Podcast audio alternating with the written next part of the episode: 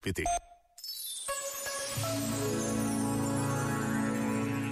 Ser rico?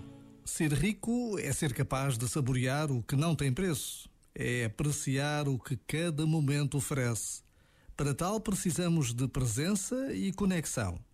Presença para nos desocuparmos do passado e do futuro, e conexão para nos ligarmos tanto ao que esteja a manifestar-se como ao mais íntimo de nós. Para sermos realmente ricos, precisamos de ser realmente bons em fruição. Lembrando Santo Inácio de Loyola, podemos dizer: Não é o muito ter que sacia e satisfaz a alma, mas o saborear internamente todas as coisas. Já agora, vale a pena pensar nisto.